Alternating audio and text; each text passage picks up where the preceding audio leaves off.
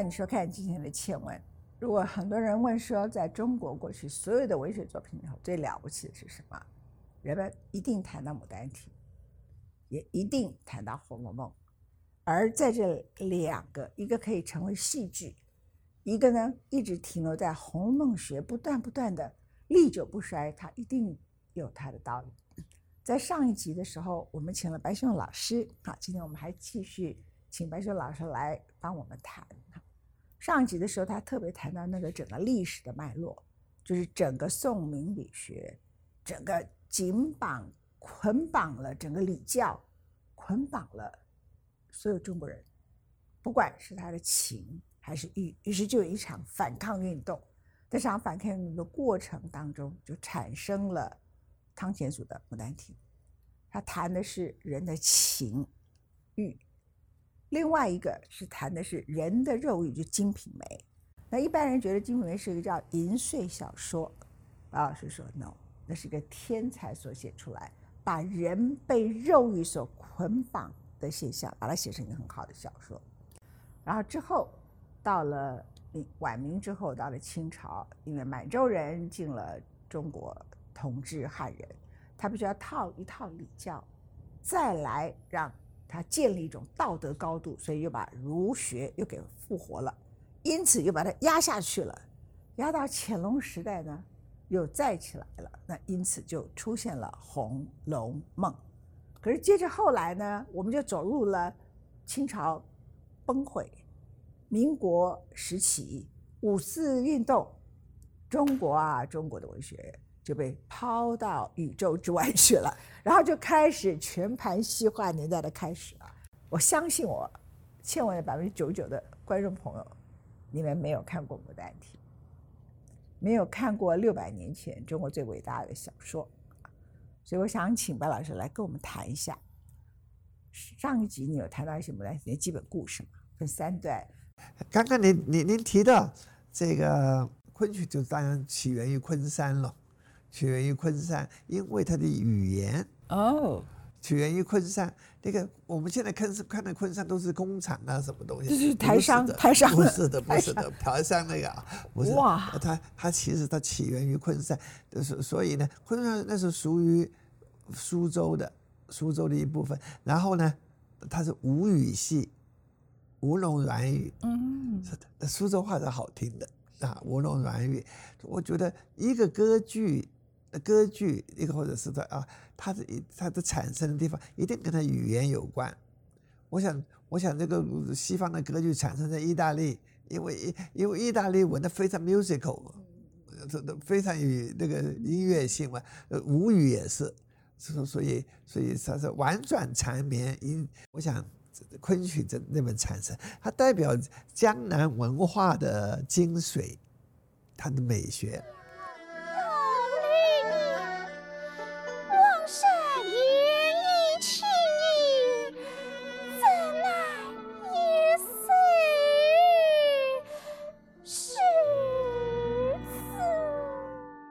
江南文化，你想的江南文化就是苏那个苏州园林啊，是吧？哈，呃，那些那些非常精致的东西啊。江南文化它的它那个中心是苏州、杭州、呃金陵，那么就是南京了、扬州是这一带了，这一带，它它产生产生这个东西，产生的这这种的歌剧，这个歌剧呢又经过很多音乐家、这个这个呃文学家他打磨了以后。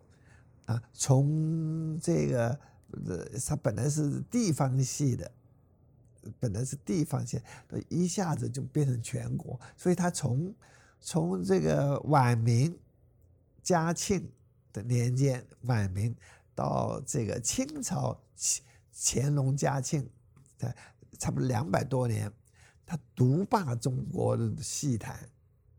那个时候是是那个时候是中国的国剧。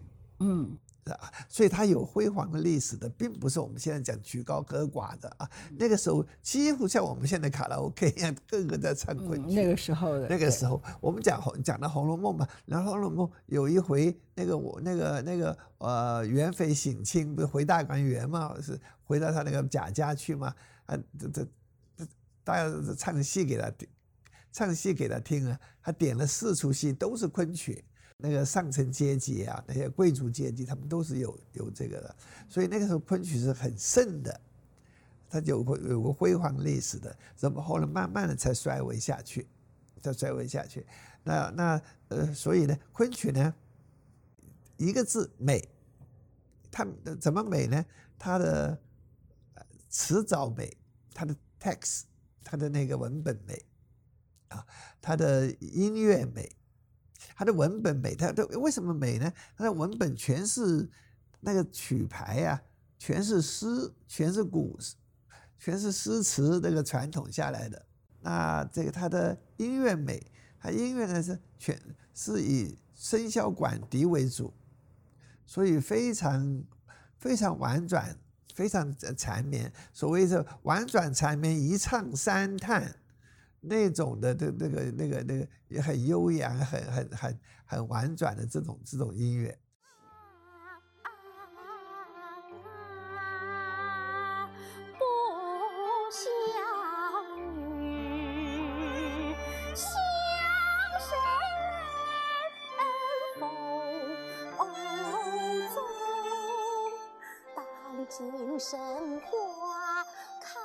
然后呢，还有一个还有一个就是。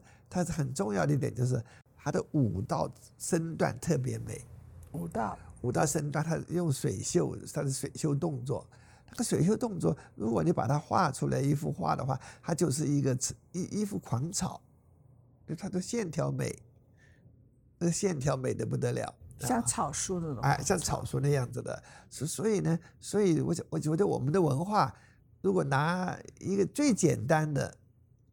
来来来来讲的话，我们的文化是个线条文化，从我们的书法开始，书法、园林、长城，全部都是，通通是线条，都线条。我们的我们的建筑、铜器、瓷器都是都是线条。所以你看，昆曲它的舞蹈都是线条的，它的那个音乐，那个笙箫管笛也是抛物线是怎么线条的啊？所以它是个一个线条美的这么一个一个。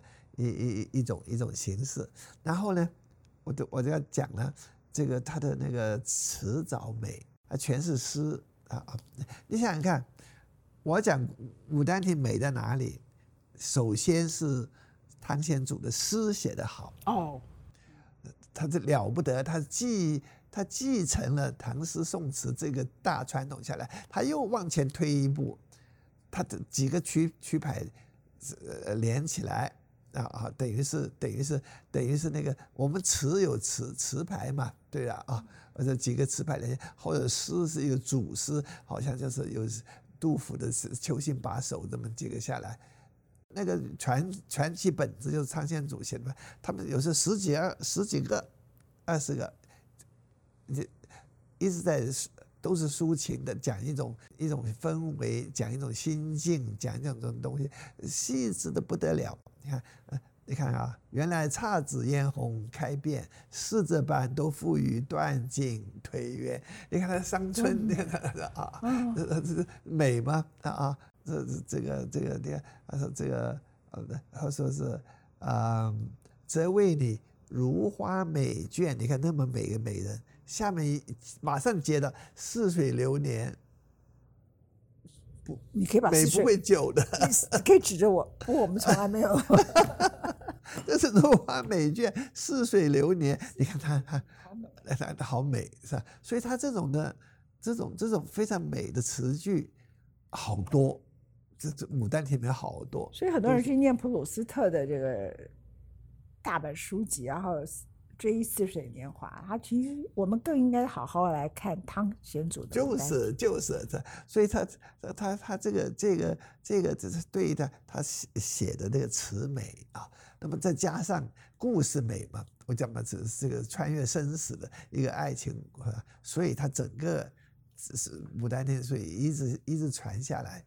如果他那个词词写的不，他那个那个那个歌那个词唱词写的不好，那不行的。在您谈《红楼梦》的时候啊，其实你有谈到情感的哲学，就说整个曹雪芹啊，他在写《红楼梦》的时候，他不是只予给予每一个角色，他每个角色跟那个人的关系，跟那个人的，比如说爸爸妈妈帮他找的妻子是一种情，他跟林黛玉是一种情。你把情感给予很多不同的哲理，它变成一个非常了不起的情感哲学。我觉得全世界都应该来跟着你念《红楼梦》，然后了解情感的哲学，了解自己。他其实我们其实对自己内心的变化，并并不自觉，对不对？然后，可是你觉得在《牡丹亭》里头，他是否也有类似的这种情感的哲学？呃，有的。他他这个情，所以所以那个是那个。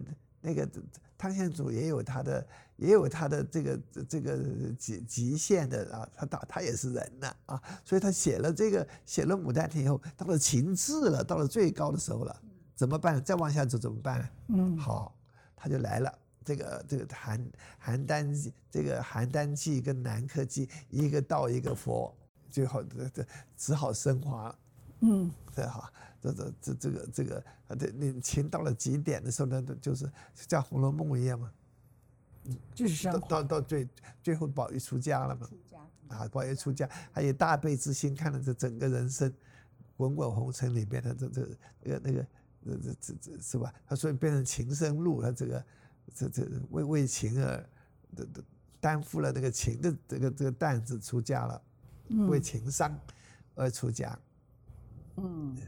为为世为世人的，我讲的，我我把它比作耶稣的十字架，耶耶稣扛的是十字架，是为为世人的这个这这罪恶，世人的这个哈，我为这那那我想着，贾宝玉是当了那个穿了一个大红斗篷，他就背负了所有被情所伤的，他不仅嗯不仅是为了黛玉死了一个人。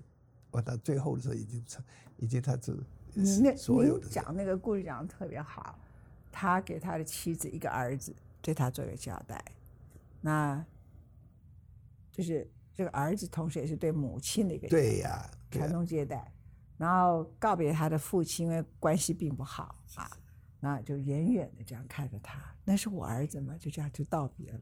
好美啊，好动人，而且都是那个好动人。啊，对，好动人，好动人。啊，那他跪，他跪在他妈妈面前嘛。他说：“我这个，呃，我要考个功名回来。他我以前就做了十九年不好的事，他那里都都都遮掩过去。他他为了他为了他的父母，因为他父母一直要他要功名嘛，所以他考个功名回来还给父母。他他的宝钗是他是他的妻子，他这他宝钗给他一个儿子，交代在花园交代了，一个给给就。”进京考试啊，进京考试，对不给他一个给儿子，对对，他他把俗缘通通还光。那最后是戏人跟他发生过肉体关系的，他的妾等于是，啊，所以他找那个那个蒋玉菡，是他的那个同性的这种一个爱情，这对的。他在戏里头看上的一个男人，两个是给他个丈夫，给他一个丈夫，呃，给他给他给他丈夫，所以他把他这个俗缘全部。交代清楚，情缘从终了了以后，他才才走出家啊。所以他最后跟他爸到到父亲面前，这这何时四拜，跪的他。何时四拜？这很美啊，真的。是是，他说的脸上似悲似喜，是啊，是是这个，然后就被一生一道就就夹了走了。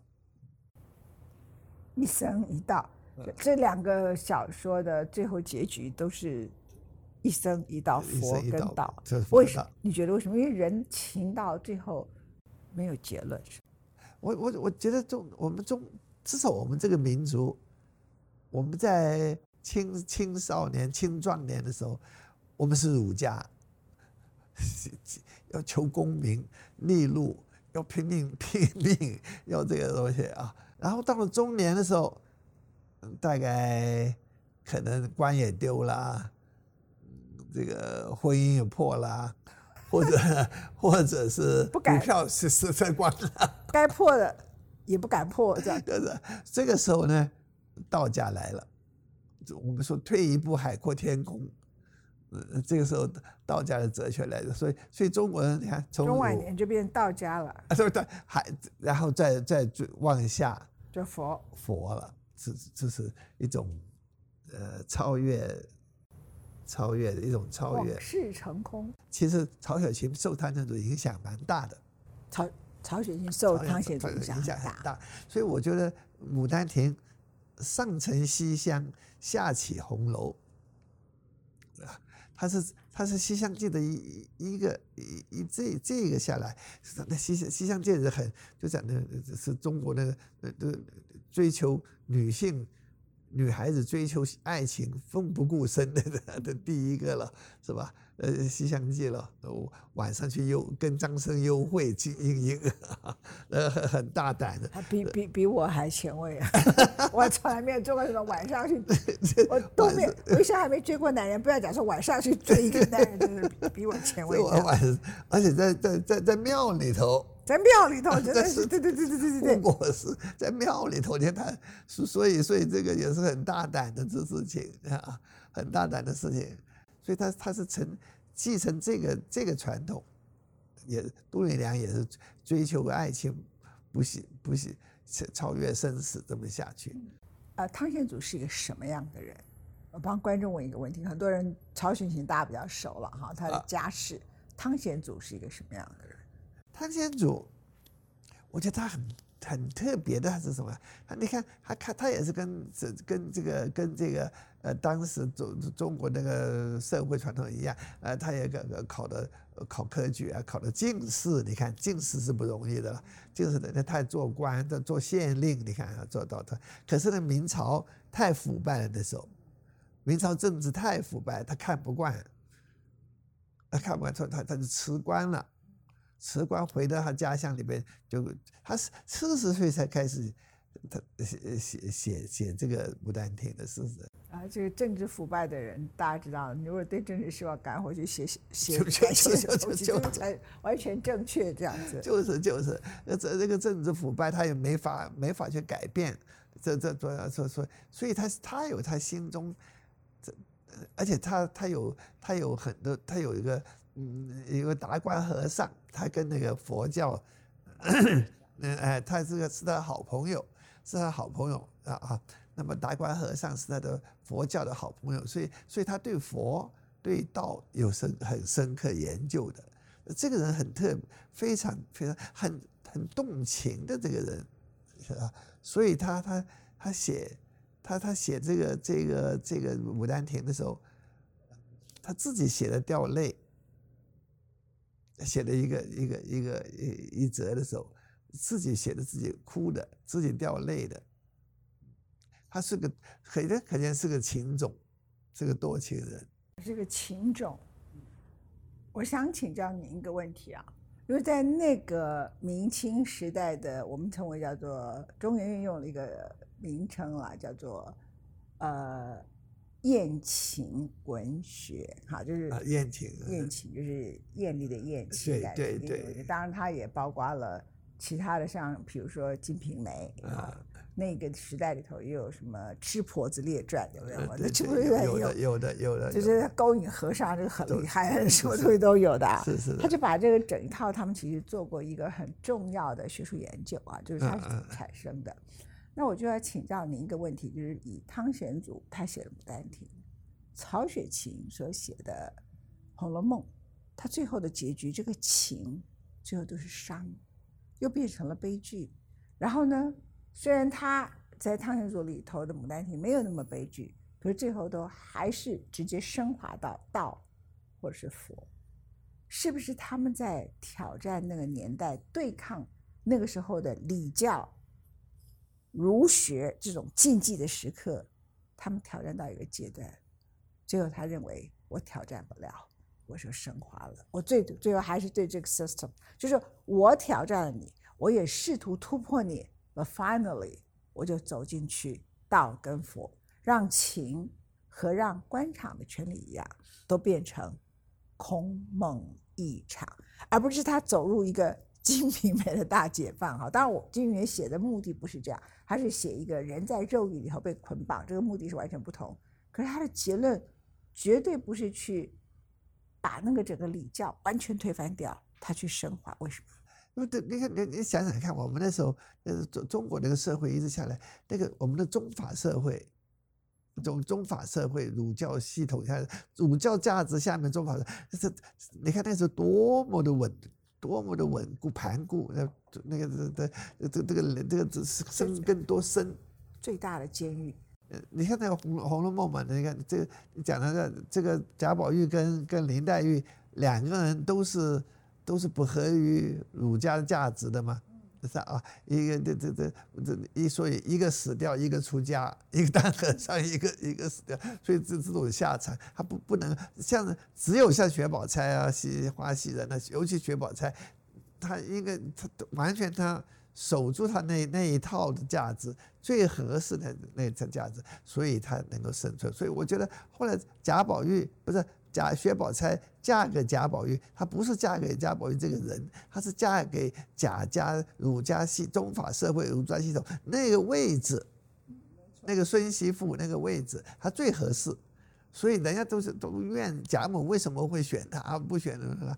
因为她最合适嘛，因为这个儒家的这他们那个整个贾贾贾宝玉为了贾家娶她，就是不是为了自己娶她，也是为了这一套整个所有的这一套这一套的这。一套的 system，这这一套讲中国的中国的这样这个在我们现在谈呢，人没有为自己而活，是完全相反的概念呢。这这就是我刚才讲说挑战经济不是叫大家都去变精品美，而是说这个这种搞法情深情至情真，到最后还要变成道跟佛，太惨了。他就是几乎他变成让我们所有的情都没有出路，就只有剃光头。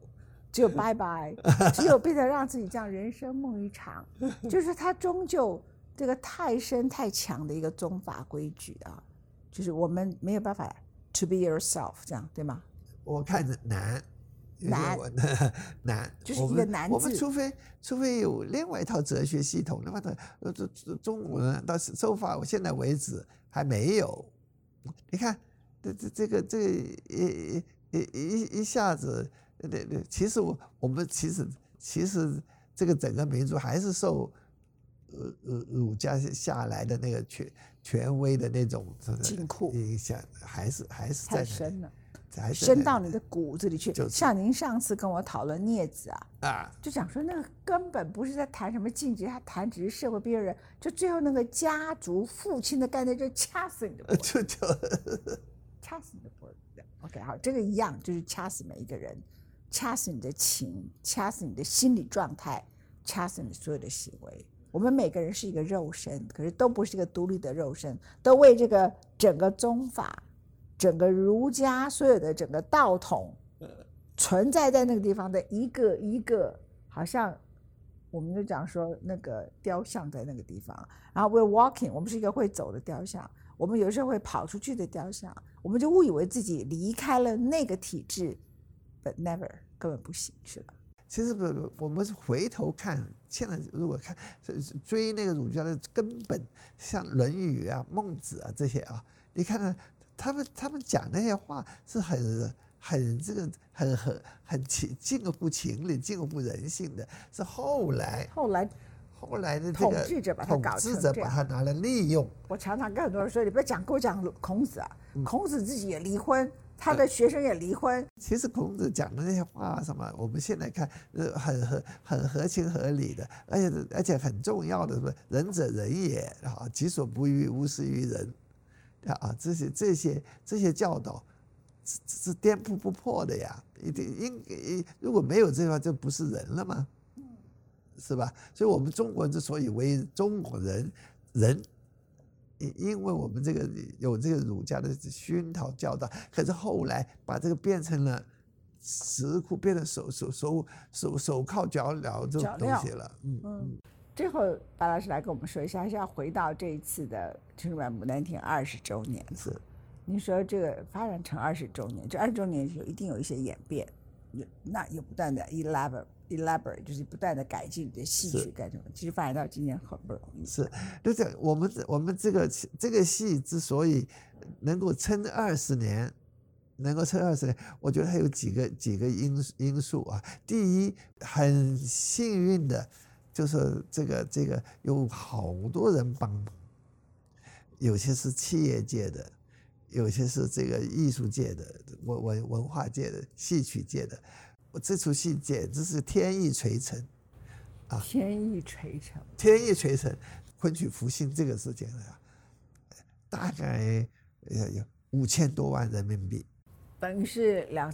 两两亿多，两三亿台币啊！我很感动，非常感谢他们。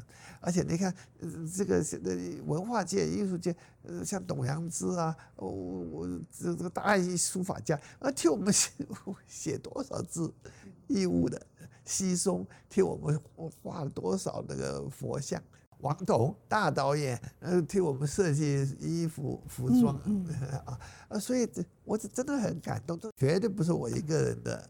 这个我只是摇旗呐喊。你是《牡丹亭》里头的白将军，叫你喜欢这个比较这个你高兴了。白将军，《牡丹亭》里头的白将军，这样你高兴啊？呃，这这这还没骑白马。的确，的确有有一群领了一群人骑白马，你骑，真的横冲横冲直闯。你看，我对中国中国他们的那套规矩我也不懂，嗯，我也没有。没有官方的 connections 啊，呃，尤其不围棋不懂，我是个外星人，所以干脆横冲直撞。你你有没有去过回去过你们家桂林？呃，回去过，我还在桂林演戏。是，我到广广西师范广西师范大学，我把这个新人版呢给他们到带到桂林去演啊。那些那些学生呢，这爆满了嘛，从从厕所都。窗户爬进去看，这是那个疯狂到这个地步。呃，这在厦门大学的时候是快四千，那个那个大厅，四千学生，那种那种我我蛮蛮感动也蛮吃惊的。大学生的反应会这么热烈，会这么热烈，心灵上他们需要，他们需要这个文化认同。我觉得没有什么理由，大家只看这一似水年华。嗯没有什么理由，你只看战争与和平。嗯这么好的一个作品，它其实纯粹是因为中国在世界的历史里头陨落掉了，所以中国的文学也跟着没有得到它应该得到的重视。就是。嗯，就是，你看怎么能跟莎士比亚比嘛？你看莎士比亚全世界啊，到到全世界那个汤显祖的的影响太太少。我说我们你讲嘛，就是可能百分之九十的人都不是看过吗？没看，不晓得这样。教我们的教科书也不放啊。就是不晓得汤显祖是谁啊？不晓得。对，可能很多人连汤显祖是谁，哪个明星啊？啊，是是的，是的，我是很很很好玩，所以我们这这这。是是，我们那个文那个传统是是断掉了的。您在呃三十八尔教课的时候教明清小说，当你谈到《牡丹亭》，您那个 point 啊，它的因为它的这个文字是非常诗词型的，你要解释它那个东西要变成英文呢，我就觉得哇，它这个比《红楼梦》还困难呢。是，你看这不这这个还好，我觉得那那那那个那个《牡丹亭》很早。八零年代的时候，就有那个 U C Berkeley 的一个英教授，他是英国人，Cyril Birch 啊，Birch，呃，他是就把《牡丹亭》译出来了，哇，译译出来，整个整个译出来了。大家不要忘记啊，我再讲一遍：三月十五、十六、十七，高雄卫武营；三月二十三号，在新竹县政府的文化演艺厅。然后三月二十九、三月三十、三月三十一，在台北国家剧院。我插一句啊，我插一句，那个我们台在台北这这次演出，呃，十二月一号就开票，两个礼拜一下子进进光卖光了。呃，高雄还有票，所以这呃在高雄。而且高雄有名的。声效效果比台北好，我们所有的行家都知道要去魏武营，对不对？那是真的，真的。他的那个声音，尤其是他本来就所有的 classical music 演奏就是魏武营收音好。那你如果是要唱腔的话，然后他的舞台在中间也好，跳起来那个线条其实更漂亮，对不对？嗯嗯。就聪明的就去高雄，对，OK。那非常谢谢今天白老师接受我们。两个折子，OK，谢谢谢谢谢谢谢谢谢谢白老师今天接受我们访问，我们感觉太荣耀。谢谢谢谢九九，非常高兴能够上这个节目。不是我们所有的人太敬仰你，谢谢您来，谢谢这个您的情深、你的情志、你的情真，从《红楼梦》溯源到唐这个《牡丹亭》，再溯源到昆曲的整个中国的文学，好像都在你一个人的身上。白将军好，而且恩平。